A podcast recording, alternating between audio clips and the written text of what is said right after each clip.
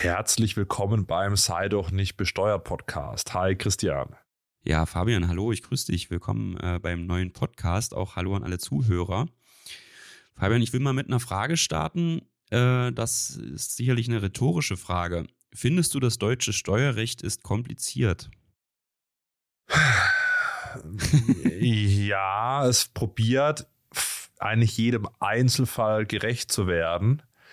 Ähm, und wenn man sich schon die Definition irgendwie von den äh, Betriebsausgaben anschaut, dann ist ja die einzige wirkliche Hilfestellung, die einem geboten wird, Paragraph 4 Absatz 4 äh, des Einkommensteuergesetzes. Da steht Betriebsauf Ausgaben sind die Aufwendungen, die durch den Betrieb veranlasst sind. Also Betriebsausgaben sind die Aufwendungen, die durch den Betrieb veranlasst sind. Das ist bei mir eigentlich alles. so, aber äh, da kann man sich ja vertrefflich drüber streiten. Wir haben ja schon viele Folgen auch über Finanzgerichtsurteile, äh, Bundesfinanzhofurteile und so weiter geführt. Ja, ähm, man ist, man sagt ja so schön irgendwie, äh, bei den Steuern und auf hoher See ist mein Gottes Hand. Und ähm, vieles ist eben nicht sicher, was man so treibt, ja, vor allem als Unternehmer. Ja. Und das ist natürlich ein großes Problem, du sagst es, auch gerade für die Unternehmen, wenn die vielleicht etwas Besonderes ändern wollen in ihrer Unternehmensstruktur. Die wollen vielleicht aus zwei Unternehmen eins machen oder wollen äh, Grundstücke hin und her schieben, x beliebige Sachverhalte, die da tagtäglich in der Wirtschaft vorkommen. Und da ist das ja eigentlich ganz furchtbar, dass man äh, dann feststellen muss, das Steuerrecht ist so kompliziert, man weiß an manchen Stellen manchmal gar nicht mehr so richtig, was bei rauskommt. Da wäre es doch eigentlich toll, wenn es da eine Möglichkeit gäbe, das irgendwie zu klären äh, im Vorfeld. Hm. Du willst auf die verbindliche Auskunft raus. Ja? Das habe ich jetzt nicht erraten, sondern das war klar, dass das heute das Podcast-Thema ist.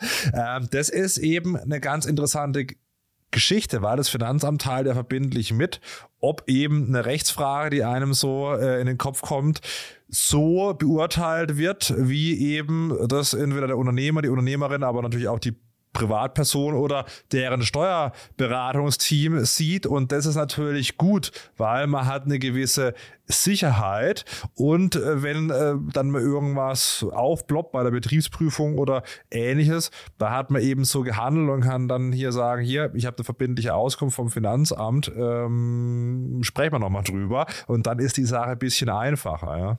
Ja, ja, eigentlich wirklich äh, eine richtig tolle Sache, diese verbindliche Auskunft. Man kann sich halt darauf verlassen, dass später, wenn es dann zum Steuerbescheid oder zur Betriebsprüfung kommt, dass wirklich das auch so umgesetzt wird, wie man es vorher beim Finanzamt angefragt hat. Äh, da kann man also einen, einen Antrag stellen. Da sind wir jetzt schon mitten im Thema, nämlich so ein Antrag auf verbindliche Auskunft kann da genau darstellen, was ist mein Sachverhalt? Ja, ich habe äh, dies und das vor. Und dabei stelle ich mir die Frage, ist dieser Paragraph 4 Absatz 4 zum Beispiel, den du gerade angewendet hast mit den Betriebsausgaben, ist der in dem Fall so anzuwenden, dass ich die Sache von der Steuer abziehen kann? Oder ist dieser Paragraph so anzuwenden, dass ich die Sache halt nicht von der Steuer abziehen kann? Und äh, das geht eben für alle noch nicht verwirklichten Sachverhalte, kann man das machen und ähm, dann eben mal dem Finanzamt schreiben, wie man das selbst sieht und die darum bitten, Stellung zu nehmen, ob die der eigenen Auffassung äh, folgen oder ob die das eben anders sehen. Und dann bekommt man den Antrag äh, abgelehnt. Ähm, aber ist schon, ist schon gut. Kann man ja erstmal so unterstreichen, ja. Hm, absolut, ja. Und äh, praktische Fälle, also ähm, da gibt es sicherlich unzählige, einfach damit man nochmal so ein bisschen das, das Greifbare hat. Wo könnte man das jetzt äh, zum Beispiel nutzen? Ich kann ja mal erzählen, wo ich es schon genutzt habe. Mhm. Äh, so ein paar Fälle ähm, für, für meine Mandanten. Äh, man kennt ja zum Beispiel den, den gewerblichen Grundstückshandel. Ich weiß nicht, ob der das, also natürlich, Fabian, was frage ich, ne? Dir, dir sagt es natürlich was. Aber äh, ob das jedem etwas sagt, ähm, es ist ja so, wenn man jetzt Immobilien vermietet, und äh, die ähm, nach zehn Jahren, zehn Jahre hält und dann verkauft, äh, dann kann man die steuerfrei verkaufen. Und ähm, es gibt aber das Problem, wenn man regelmäßig Immobilien kauft und verkauft, dann kommt man irgendwann in die Gewerblichkeit und wird eben ein gewerblicher Grundstückshändler. Und äh, da gibt es eine ganze Reihe an Urteilen und gibt auch ein äh, beispielsweise ein Schreiben von der Finanzverwaltung, wo eben drin steht, unter welchen Umständen man jetzt in diese schlechtere Kategorie rutscht, dass man eben gewerblicher Händler ist mit Grundstücken. Und äh, das, da steht schon relativ viel, aber jeder Sachverhalt ist halt doch unterschiedlich. Und äh, wenn man jetzt zum Beispiel schon äh, drei Grundstücke verkauft hat und man will jetzt das vierte verkaufen und ist sich nicht ganz sicher, ob diese Regelung auf einen jetzt äh, Anwendung findet oder nicht, könnte man zum Beispiel vorm Verkauf dieses weiteren Grundstücks diesen Antrag mal stellen und ähm, das Finanzamt fragen, ob es denn auch genauso wie man selbst zur Auffassung gelangt, dass dieser weitere Verkauf unschädlich ist aus diesen und jenen Gründen. Ne? Das wäre eine Variante. Ich habe noch eine andere, die eigentlich ganz äh, üblich ist, wenn man ein Unternehmen umwandeln will. Ja, das hat man ja oft in Konzernen oder auch kleineren Unternehmensgruppen schon, dass es mehrere Unternehmen gibt, wo man vielleicht sagt, am Anfang war es schlau, dass es eine Holding gibt und die hat vielleicht zwei Tochtergesellschaften und irgendwann kommt man zum Ergebnis, ja, äh, wir wollen noch, wir wollen das in, in, einem Unternehmen hat sich vielleicht ein Geschäft sehr gut entwickelt, sodass wir das auch noch abtrennen wollen, dass es da eine extra Gesellschaft für gibt und äh, da gibt es natürlich Möglichkeiten, das zu machen, aber dafür müssen bestimmte Bedingungen vor, vorliegen. Zum Beispiel muss ein sogenannter Teilbetrieb vorhanden sein. Das heißt, wenn man da so einen Unternehmensteil abtrennen will von dem, von dem einen Unternehmen, muss man genau nachweisen, das ist ein für sich lebensfähiger Teilbetrieb. Und äh, das ist natürlich herausfordernd, dass äh, äh genau so, äh, da, oder da, da gibt es immer, könnte es immer noch Argumente gehen, geben, die dagegen sprechen. Das sagt, naja, unter die, aus den und den Gesichtspunkten ist es vielleicht doch nicht für sich lebensfähig.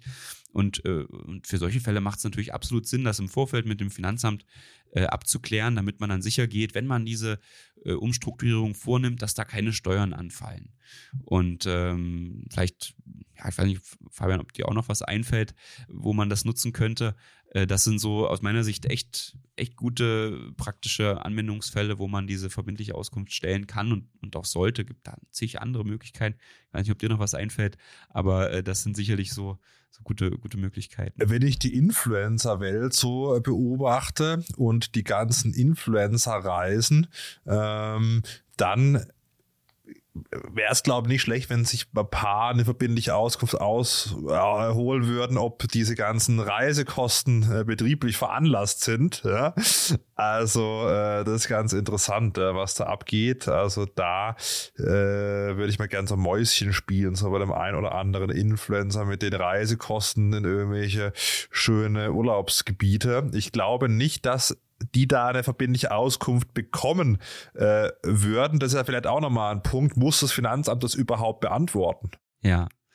Also so einen richtigen Rechtsanspruch gibt es nicht. Allerdings muss das Finanzamt natürlich nach pflichtgemäßem Ermessen dann diese Auskunft erteilen. Also man hat schon natürlich den Anspruch, dass die, ähm, dass der Sachverhalt ordentlich, äh, also vollständig gewürdigt wird und darauf aufbauend dann eben die Entscheidung getroffen wird.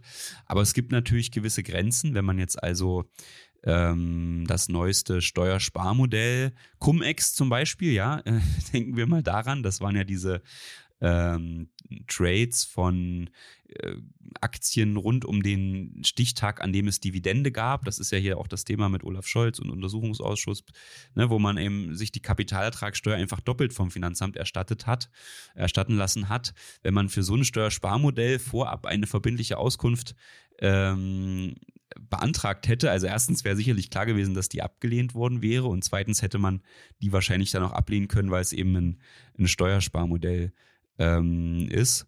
Und aber in allen anderen Fällen, also ich kenne das auch aus der Praxis so, im, im Überwiegenden ähm, befasst sich das Finanzamt schon damit. Es gibt vielleicht noch eine weitere Ausnahme, wenn jetzt klar ist, bald kommt ein neues Gesetz, bald wird ein Gericht da über den Fall entscheiden oder das Finanzamt ist gerade dabei, ein neues, neue Verwaltungsanweisung zu erlassen, dann äh, kann man auch sagen, das macht gar keinen Sinn, dass ich dir hier diesen, diese verbindliche Auskunft erteile, aber ähm, in allen anderen Fällen passiert das dann schon. Ich habe also auch immer bisher das so erlebt, dass das äh, vom Finanzamt wirklich äh, sehr schnell und, und, und sehr gut bearbeitet wurde. Hm, hm. Und das hört man von Christian nicht oft. Lob fürs Finanzamt. ja, stimmt. Aber es gibt eine Einschränkung. Ähm, äh, die verbindliche Auskunft kostet etwas. Es ist eine, so eine Art Dienstleistung, die da erbracht wird. Man muss dafür also was bezahlen. Man muss da nicht nur den Steuerberater bezahlen, sondern auch das, das Finanzamt. Und äh, das kann teilweise richtig teuer werden. Ähm, und man könnte sich natürlich auch die Frage stellen, ist das überhaupt so sinnvoll, dass das Finanzamt einen da eine, eine Gebühr auferlegt? Was, was ist da dein Gefühl, wenn du das hörst, dass man da noch was extra bezahlen soll?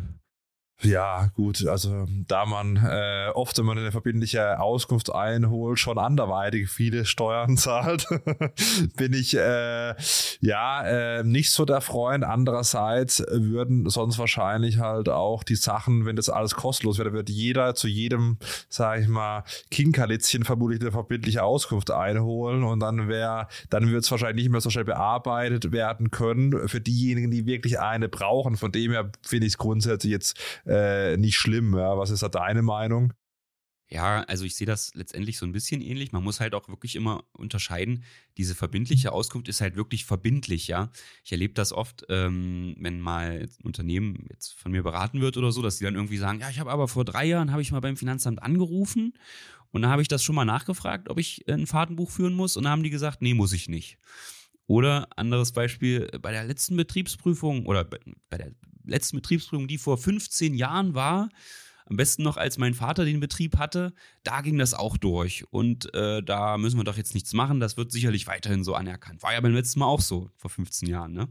Und in der Regel ist es halt so, dass wenn man beim Finanzamt anruft oder eben da äh, bei irgendeiner Betriebsprüfung eine Erfahrung gemacht hat, dass das und das funktioniert hat, ähm, dass das absolut nicht heißen muss, dass das beim nächsten Mal wieder so ist. Ähm, da gibt es überhaupt keinen, äh, ja, keinen Rechtsanspruch drauf. Ne? Und ähm, anders ist das eben mit dieser verbindlichen Auskunft. Da wird eben das wirklich so abschließend in dem Moment geprüft, äh, dass man dann auch die Antwort bekommt, das ist jetzt verbindlich so, wenn wir dich mal prüfen, kannst du dich darauf verlassen, dass das genauso gehandhabt wird, wie wir das jetzt gerade sagen.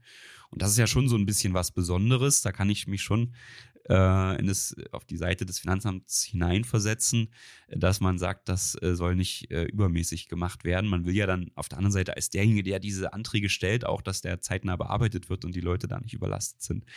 Also ich glaube, mit den Gebühren, das, das geht schon in Ordnung und hat auch der BFH schon mal geprüft, ist auch verfassungsgemäß. Ja, mal ausnahmsweise ist mal was verfassungsgemäß, ähm, ähm, weil es ja auch äh, ja, Fälle betrifft, die eben noch nicht umgesetzt sind. Ne? Wenn man jetzt zum Beispiel sagt, kriegt einen Steuerbescheid und da steht irgendeine Steuer drin und man will dazu was nachfragen, warum ist die Steuer so, warum habt ihr mir das rausgestrichen? Diese Auskünfte müssen natürlich ähm, kostenlos erteilt werden. Aber das, so argumentiert auch der BFH, dass das eben äh, ja hier alles Sachverhalte äh, nur betrifft, die noch nicht verwirklicht sind, wo man also noch gar keine Steuer erhoben haben kann. Äh, das ist auch so ein Grund, warum diese, diese Gebühr in Ordnung ist. Hm, hm. Ja, und das Ganze geht eben nach Gegenstandswert. Das ist äh, auch ganz interessant. Äh, da gibt es die Gerichtskost, das Gerichtskostengesetz. Daran orientiert man sich, also auch was man eben sonst so äh, an Gerichtskosten zahlt, wenn man sich äh, irgendwo streitet vor Gericht. Ich habe mal hier rausgesucht, wenn man zum Beispiel einen Streitwert hat von 50.000 Euro, also wenn man das Finanzamt zu irgendeiner Sache fragt, die einem 50.000 Euro Steuern kosten könnte und man äh, will eben mit der Auskunft äh, gesagt, also sicherstellen, dass diese 50.000 Euro nicht anfallen, dann würde diese Auskunft 546 Euro kosten. Und wenn es um 500.000 Euro geht, zum Beispiel, würde das 3.536 Euro kosten. Könnte man jetzt sagen, ja, die, also der Steuerberater wird tendenziell ein bisschen teurer sein, der das beantragt. Insofern sind die, sind die Gebühren, glaube ich, okay. Ähm, aber ähm, es gibt einen einen interessanten Fall, äh, den ich hier gefunden habe aus der Rechtsprechung. Ähm, ich weiß nicht, Fabian, dass ich, ob du das auch kritisch siehst. Da hat ein, äh, ein Unternehmer eine Rechnung bekommen über knapp 100.000 Euro für seine verbindliche Auskunft. Es war so eine Unternehmensgruppe, die äh, hatte viele Beteiligungen und der, die Gesellschafter wollten ins Ausland ziehen. Und da hatten die eben auch äh, vorher beim Finanzamt angefragt, so ein, eben so einen Antrag auf verbindliche Auskunft gestellt, haben gesagt, wir ziehen jetzt ins Ausland.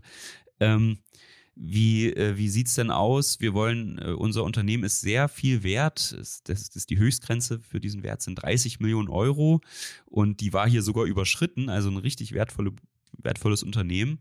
Und äh, dann hat das Finanzamt da halt angefangen zu prüfen und hat sich da auch mit dem Steuerpflichtigen auseinandergesetzt und hat dann aber schon durchblicken lassen, hey, das werden wir dir hier nicht so nicht ähm, bestätigen. Ja, also das so, wie du das darstellst, das wird nicht funktionieren. Äh, du musst da, wenn du jetzt wegziehst aus Deutschland, musst du diese Steuern zahlen. Und ähm, daraufhin hat derjenige, der den Antrag gestellt hat, gesagt, na gut, okay, wenn die das eh nicht bestätigen, dann nehme ich den Antrag halt zurück. Und äh, dann hat das Finanzamt Folgendes gemacht und hat gesagt, na gut, äh, wenn ich das jetzt, jetzt war ich hier fast fertig damit, ja, jetzt hätte ich ja fast nur noch den Abschlussbericht schreiben müssen, dann hätte ich dem das auch rausschicken können. Ich rechne das trotzdem so ab, wie es in dieser Verordnung steht, nach dem Gegenstandswert von 30 Millionen Euro. Und äh, ich, äh, ich mache aber noch einen Abschlag von 10 Prozent, weil das war ja das, was noch fehlt, so der letzte Schliff, um das dann rauszuschicken. Ansonsten hatte ich ja meine Arbeit erledigt und äh, hat deswegen knapp 100.000 Euro in Rechnung gestellt. Das fand derjenige, der den Antrag gestellt hat, natürlich nicht so lustig und hat dann gesagt, also in so einem Fall dürft ihr mir höchstens die, die Zeit in Rechnung stellen, die ihr dafür gebraucht hat, habt. Und das waren hier 156 Stunden hat man gesagt, 156 Stunden mal 100 Euro. Offensichtlich war das, die, die, das der Stundensatz, den das Finanzamt angesetzt hat, 100 Euro pro Stunde. Ähm, 156 Euro mal 100 Euro, 156 Stunden mal 100 Euro, das dürft ihr jetzt maximal abrechnen. Das wären also nur 15.000 Euro gewesen. Und interessant war, das Finanzgericht hat erst gesagt, okay, nee, das, da ist was dran. Wenn es da gar nicht zu so einer tatsächlichen Auskunft kommt, dürft ihr höchstens diese 15.000 Euro abbrechen, diese Zeitgebühr. Wenn, äh, und dann hat das Finanzamt aber gesagt, nee, das, das lasse ich nicht auf mir sitzen. Jetzt, das will ich wissen, jetzt gehe ich zum BFH. Kann ja nicht sein, dass wir hier nicht nach der äh, hohen Gebühr abrechnen können. Und die haben da tatsächlich Recht bekommen vom, vom BFH. Die durften weiterhin diesen, diese Abrechnung nach Gegenstandswert machen. Hat also dann wirklich für die Leistung 100, äh, knapp 100.000 Euro äh, in Rechnung stellen können und dem, dem Antragsteller das dann aufgebrummt. Das ist natürlich dann kein so gutes, gutes Ergebnis. Sollen wir nochmal kurz auf die Lohnsteueranrufungsauskunft kommen? Da habe ich mal einen Fall miterlebt, als ich noch in der Kanzlei gearbeitet habe. Ähm, da wurde ein Fall ähm, geprüft. Normalerweise sind äh, Hilfen in Notsituationen bis 600 Euro pro Jahr äh, lohnsteuerfrei, ja, wenn der Arbeitgeber dem Arbeitnehmer eben in der Notsituation hilft. Es gelten aber Ausnahmen bei besonders schweren ja, Notsituationen und dann kann man eine Lohnsteueranrufungsauskunft für Lohnsteuerfragen stellen. Die wiederum ist äh, kostenfrei möglich und das ist ganz äh, interessant, weil bevor man jetzt dem Arbeitnehmer da irgendwie 5000 Euro in der Notsituation überweist und darauf irgendwie Steuern und dementsprechend auch Sozialabgaben abfallen, macht es Sinn, mal so eine kostenfreie Lohnsteueranrufungsauskunft ähm, zu holen. Hast du da auch schon mal was eingeholt, Christian? Ja, klar. Also das ähm, ist ja auch ein Verfahren, was nichts kostet. Insofern macht man das dann gern mal. Ja, also anders als diese verbindliche Auskunft für alle anderen Steuern ist es halt bei den bei den bei der Lohnsteuer wirklich kostenlos und wie du das schon sagst, gerade bei der Lohnsteuer gibt es ja auch äh, bei, bei Gehalt gibt es ja unzählige ja, Möglichkeiten äh, und, und auch Steuerbefreiung, Steuerbegünstigung, wo man manchmal dann auch nicht ganz sicher ist, ist das jetzt steuerfrei oder nicht. Und da sollte man das öfters, also, also was heißt öfters, aber sollte man schon nutzen, wenn, wenn man irgendwo noch ein Restrisiko sieht. Und ich habe das tatsächlich auch mal gemacht für uns selbst, äh, auch da ging es um diese Unternehmensbeteiligung, habe ich ja schon mal von erzählt. Da kann man ja bis zu 2000 Euro pro Jahr steuerfrei äh, an seine Mitarbeiter gewähren, Unternehmensbeteiligung. Und Unternehmensbeteiligung ist natürlich immer blöd. Äh, gerade als Steuerkanzlei kannst du ja nicht jeden x-beliebigen Mitarbeiter als Gesellschafter in den Gesellschafterkreis holen. Also auch berufsrechtlich geht das ja nicht. Und äh, deswegen habe ich mich dafür entschieden, habe ich mal in das Gesetz geguckt und habe geschaut, was gibt es denn noch so für Unternehmensbeteiligung und habe gefunden, dass Darlehen, die von einer Bank besichert werden, auch als Unternehmensbeteiligung anerkannt werden und habe dann da mit Bank und äh, äh, und so weiter lange Verträge gestrickt, die ich natürlich auch dann gerne abgesichert hätte, bevor ich da, äh, was weiß ich, 50 mal 2000 Euro steuerfreien Sachbezug rausgebe. Und äh, das hat auch wirklich wunderbar funktioniert und äh, die, die Auskunft kam dann auch und ähm, das ist also wirklich eigentlich echt ganz gute Verfahren. Und was ja auch gut ist, das gilt sowohl für die Lohnsteueranrufungsauskunft äh, beim, beim Thema Lohn als auch für die verbindliche Auskunft. Man kann dann echt mit dem Finanzamt noch, ich will mal sagen, verhandeln ist vielleicht das falsche Wort, aber man kann schon mit denen auch über diesen Antrag dann ausführlich sprechen. Ja, also die ähm, rufen einen, an, rufen einen dann gegebenenfalls auch dazu an, wenn man den Antrag eingereicht hat und sagen, Mensch, alles schön und gut, aber bei dem Punkt gehe ich nicht mit. Wenn du das jetzt so machst, dann äh, werde ich, werd ich das ablehnen. Ähm, lass uns doch mal drüber reden, ob du das nicht abwandeln kannst und vielleicht noch ähm, dieses oder jenes in dem Vertrag ändern kannst. Dann dann wäre, wäre es so, dass ich das hier äh, bestätigen kann. Und, und das ist natürlich ein, ein Riesenvorteil, finde ich, dass man da in diesem äh, Verfahren äh, das einfach wirklich ja so passend machen kann, dass, dass man dann sicher sein kann, okay, die, die Steuer fällt nicht an, ja. Das, das ist wirklich, wirklich, wirklich positiv, kann man mal anmerken. Hm. Was ist denn, wenn die Auskunft abgelehnt wird? Ja, das ist ja dann nicht so cool. Ja, ja definitiv. Ja, tja, wenn man das abgelehnt bekommen hat, äh, dann hast du natürlich äh, in, insofern ein Problem, weil äh, einerseits weiß ja das Finanzamt, was du vorhast. hast du ja quasi äh, lang und breit in dem Antrag diskutiert. Und äh, sie haben dir ja schon gesagt, dass, äh, dass, du das, dass sie das anders sehen. Und wenn du es dann aber trotzdem machst, kann man sich auf jeden Fall darauf äh, einstellen, dass das natürlich dann geprüft wird, beziehungsweise müsste man wahrscheinlich, um jetzt auch kein steuerstrafrechtliches Risiko einzugehen, also dass kein Strafverfahren gegen einen eröffnet wird, müsste man wahrscheinlich mit, schon mit der Abgabe der Steuererklärung irgendwie dazu schreiben, hey, ich weiche hier ganz bewusst von dem ab, was, was ihr für richtig haltet. Und dann ist natürlich vorprogrammiert, dass einem das nicht anerkannt wird und man dann halt gegen diesen Steuerbescheid äh, gegebenenfalls klagen muss gegen diese verbindliche Auskunft kann man prinzipiell auch klagen, aber da geht es dann nicht tendenziell nicht darum, äh, die haben das falsch entschieden, ja, das muss eigentlich anders entschieden werden. Diesen Rechtsschutz genießt man da nicht bei der verbindlichen Auskunft. Das muss man dann halt wirklich machen, wenn der Steuerbescheid da ist, dann äh, gegen den Steuerbescheid vorgehen äh, und beim Finanzgericht halt klagen. Kann ja auch ganz gut funktionieren, ja. Muss ja nicht heißen, dass das Finanzamt recht hat, nur weil die das ablehnen. Aber das ist natürlich dann mit Risiken verbunden. Kann ja auch, man kann ja auch verlieren und mit viel Aufwand vor allem. Hm, hm, hm, hm. Aber deswegen gibt es eigentlich auch den Trick, wenn man halt diesen Antrag stellt, äh, schreibt man halt eigentlich schon mit rein, man, man bittet höflichst darum, dass äh, bei bestimmten Lücken äh, im Sachverhalt oder in der, in der Fragestellung dann vielleicht eine Rückmeldung erfolgt, um eben äh, zu dem Ergebnis zu kommen, dass man äh, ja das einfach so anpasst, den Antrag, dass er im besten Fall durchgeht äh, oder natürlich noch besser, oder was heißt, wenn man eigentlich schon darüber, wenn einem klar ist, dass man da eher keine, dass man irgendwas Verrücktes vorhat, ne, was sich jetzt nicht so richtig gut am Gesetz äh, ähm, ja, beschreiben lässt oder, oder was, wo man eben nicht sagen kann, der Paragraph spricht eindeutig dafür oder wo man schon weiß, das Finanzamt vertritt eigentlich eine eigene Auskunft, dass man natürlich diesen Antrag dann eher nicht stellt, weil äh, du offenbarst natürlich ganz enorm äh, Sachverhalt und, und Informationen für das Finanzamt, was äh, eigentlich nicht schlau ist, wenn du weißt, das ist hier vielleicht eine streitanfällige Geschichte, die da, äh, die da im Raum steht. Ja, absolut, ja. Ja, und das Gute ist ja, äh, Christian, du wirst wahrscheinlich die verbindliche Auskunft sehr mögen, denn äh, die Haftung wird ja da äh, eingeschränkt, sag ich mal. Zumindest kann der Steuerberater eine, eine Haftung äh, vermeiden, wenn er da eine verbindliche Auskunft äh, beauftragt hat. Ja? ja, ist ja immer so ein schmaler Grad, ne? wenn man jetzt gefragt wird, ähm, hey, ich habe äh, dies und das vor, äh, muss ich darauf Steuern zahlen, wenn ich das mache? Und äh, du sagst dann als Steuerberater halt, ja, das ist steuerfrei, äh, kannst du machen. Ähm, dann kannst du natürlich dafür in Haftung genommen werden, wenn das am Ende nicht so ist. Und äh, deswegen ist das natürlich, also haften, haften will ja immer kein Steuerberater. Das ist ja so natürlich äh, das, das Angstgespenst, dass einem dann irgendwann die Berufshaftpflichtversicherung äh, nicht mehr äh, nimmt und man auf die schwarze Liste kommt, weil man zu viele Haftungsfälle hat. Zumindest hört man das manchmal so unter Berufskollegen, dass das so die, die große Angst ist.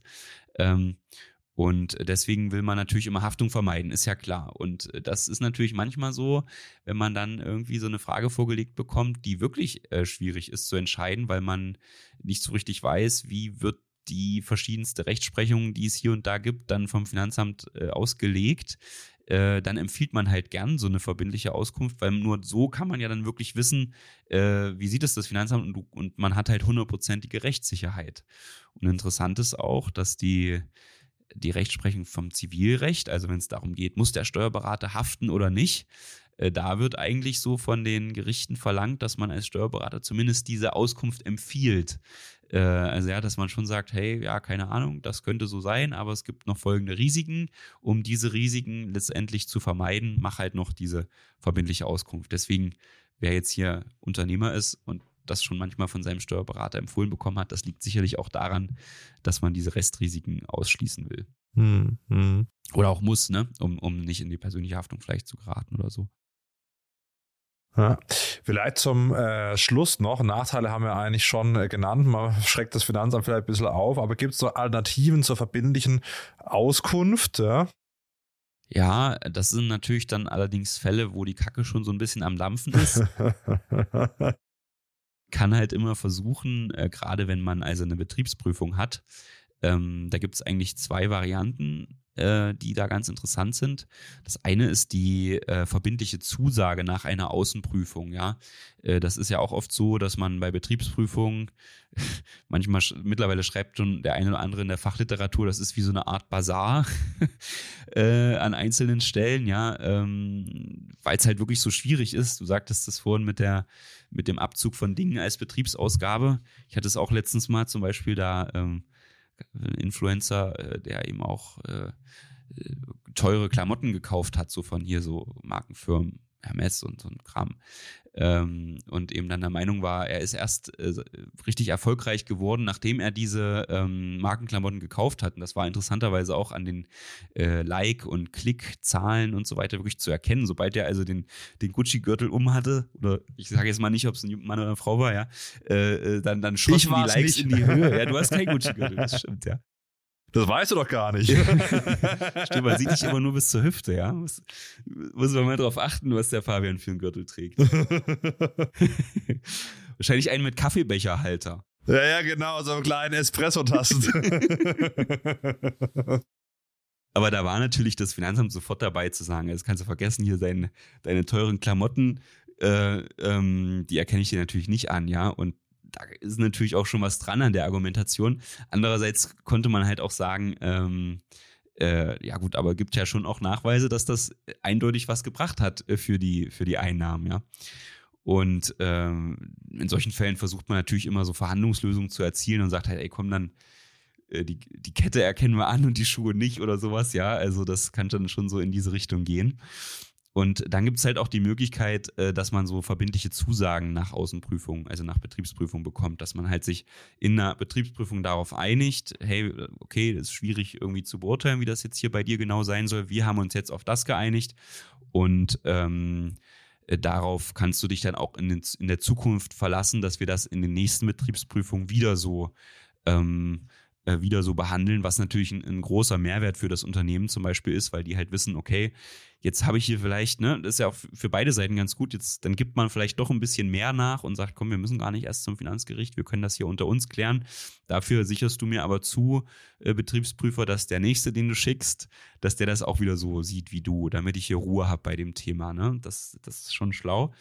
Ähm, das ist die eine Variante, die, die bringt dann wirklich für die Zukunft was. Und das andere ist die tatsächliche Verständigung. Das ist also auch ganz smart eigentlich, dass man eben auch, wenn man, das kommt halt in der Regel auch vor bei der Betriebsprüfung, das sind ja noch verschiedene Prozessstufen, bis so ein Steuerbescheid endgültig seine Wirk Wirkung entfaltet. Ne? Meistens ist es ja so, hast eine Betriebsprüfung, da gibt es dann vielleicht eine Feststellung, also irgendwie ist der Prüfer der Meinung gewesen, da muss noch was nachversteuert werden. Und äh, dann gibt es da die, die erste Möglichkeit, da gibt es einen Betriebsprüfungsbericht, wo man dann vielleicht sagt, äh, okay, da erkenne ich mit, mich mit einverstanden oder eben auch nicht. Und äh, da ist die Möglichkeit, sich noch endgültig darüber zu streiten. Aber selbst wie auch immer, was, was dann dabei rauskommt, dann gibt es ja nochmal den Steuerbescheid, gegen den kann man ja nochmal Einspruch einlegen. Ja, äh, und dann könnte man ja sagen, okay, was der Betriebsprüfer hier gesagt hat, das ist mir völlig egal. Ähm, das soll mal schön noch, sollen mal schön die Kollegen äh, nochmal neu beurteilen, die dafür verantwortlich sind, den Steuerbescheid zu erlassen. Und ähm, das ist natürlich auch problematisch, oder Fabian? Wenn, wenn dann so, äh, also eigentlich ist das ja blöd fürs Finanzamt, dass sich dann mehrere Personen immer wieder mit demselben Thema rumschlagen müssen. Ja, am Ende, äh, wir haben es ja anfangs äh, angesprochen, landet es dann doch bei den Gerichten. Ja?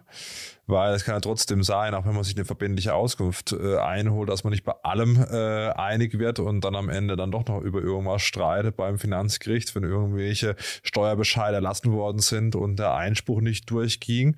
Also da ähm, landet man gegebenenfalls dann doch wieder äh, beim Gericht. Ist jetzt auch nicht das äh, Heilmittel für alles, vor allem wenn eben verbindliche Auskünfte äh, abgelehnt werden. Ja. Ja, und für den Fall gibt es eben diese, diese tatsächliche Verständigung. Ne? Das ist halt wirklich, in der Regel ist es ja dann doch so, dass man bei diesen Prüfungen sagt, okay, du hast jetzt hier meinetwegen zwei Dinge gefunden bei dem Unternehmen. Bei dem einen hast du tendenziell die besseren Argumente. Bei dem anderen Thema habe ich die besseren Argumente als Unternehmer oder Steuerberater dann. Ähm, wir wollen uns aber, ne, ehe wir die Argumente jetzt bis zum letzten austauschen, lass es uns doch so machen, dass wir, keine Ahnung, du kommst mir bei dem Punkt ein bisschen entgegen, die äh, das Fahrtenbuch wird anerkannt, dafür schmeißen wir die Bewirtungskosten raus, zum Beispiel, ja, könnte so ein Deal sein. Und äh, dann könnte man ja eben auch sagen, okay, äh, dann machen wir das jetzt so. Und dann hat ja der eine, also hat ja jede Seite was bekommen, beispielsweise das Fahrtenbuch wurde anerkannt und die Bewirtungskosten aber nicht. Und man könnte ja dann, es könnte ja dann passieren, dass man dann sagt, als Steuerpflichtiger, jetzt bin ich halt besonders schlau, kommt ja der Steuerbescheid und da sind natürlich, ist das Fahrtenbuch drin und die Bewirtungskosten nicht. Und dann lege ich nochmal Einspruch ein und sage, jetzt will ich aber trotzdem die Bewirtungskosten, weil ich, ich habe die noch gefunden oder wie auch immer, ne, die, die Belege. Und um das eben auch zu vermeiden, dass solche Vereinbarungen dann am Ende noch äh, umgeworfen werden, kann man eben bei der Betriebsführung diese tatsächliche Verständigung machen und sagen, komm, das, was wir jetzt hier vereinbart haben, das soll dann auch wirklich Geltung erlangen und nicht mehr angreifbar sein. Und ähm, das ist natürlich auch wiederum für beide Seiten schlau, dass man sich da so ein bisschen drauf verlassen kann, dass das, was man da verhandelt, am Ende auch wirklich so umgesetzt wird im Steuerbescheid und keine Seite das mehr angreifen kann. Ähm, äh, ja, ist sicherlich für die Effizienz des ganzen Verfahrens irgendwie äh, sehr gut, ja. Absolut. Ja, das war doch jetzt mal ein Ritt durch die verbindliche Auskunft und was es sonst noch so für Möglichkeiten gibt. Ja, war, glaube ich, sehr, sehr lehrreich. Dann sieht man sich nächste Woche wieder. Äh, Christian, für alle, die den Podcast natürlich abonniert haben, holt es gerne nach. Wir freuen uns natürlich auch über Bewertungen. Ja, schreibt uns äh, gerne auch auf den sozialen Netzwerken. Wir haben ja auch äh, eine äh, Podcast-Adresse. Die ist bei podcast.steuerversum.de, oder? Das haben wir schon lange nicht mehr genannt. Jetzt haben wir es ja wieder gemacht. Ansonsten, Christiane, wünsche ich dir eine gute Woche und liebe Grüße aus Freiburg nach Halle. Ja, genau. Viele Grüße zurück. Ja, bis nächste Woche. Ciao. Ciao, ciao.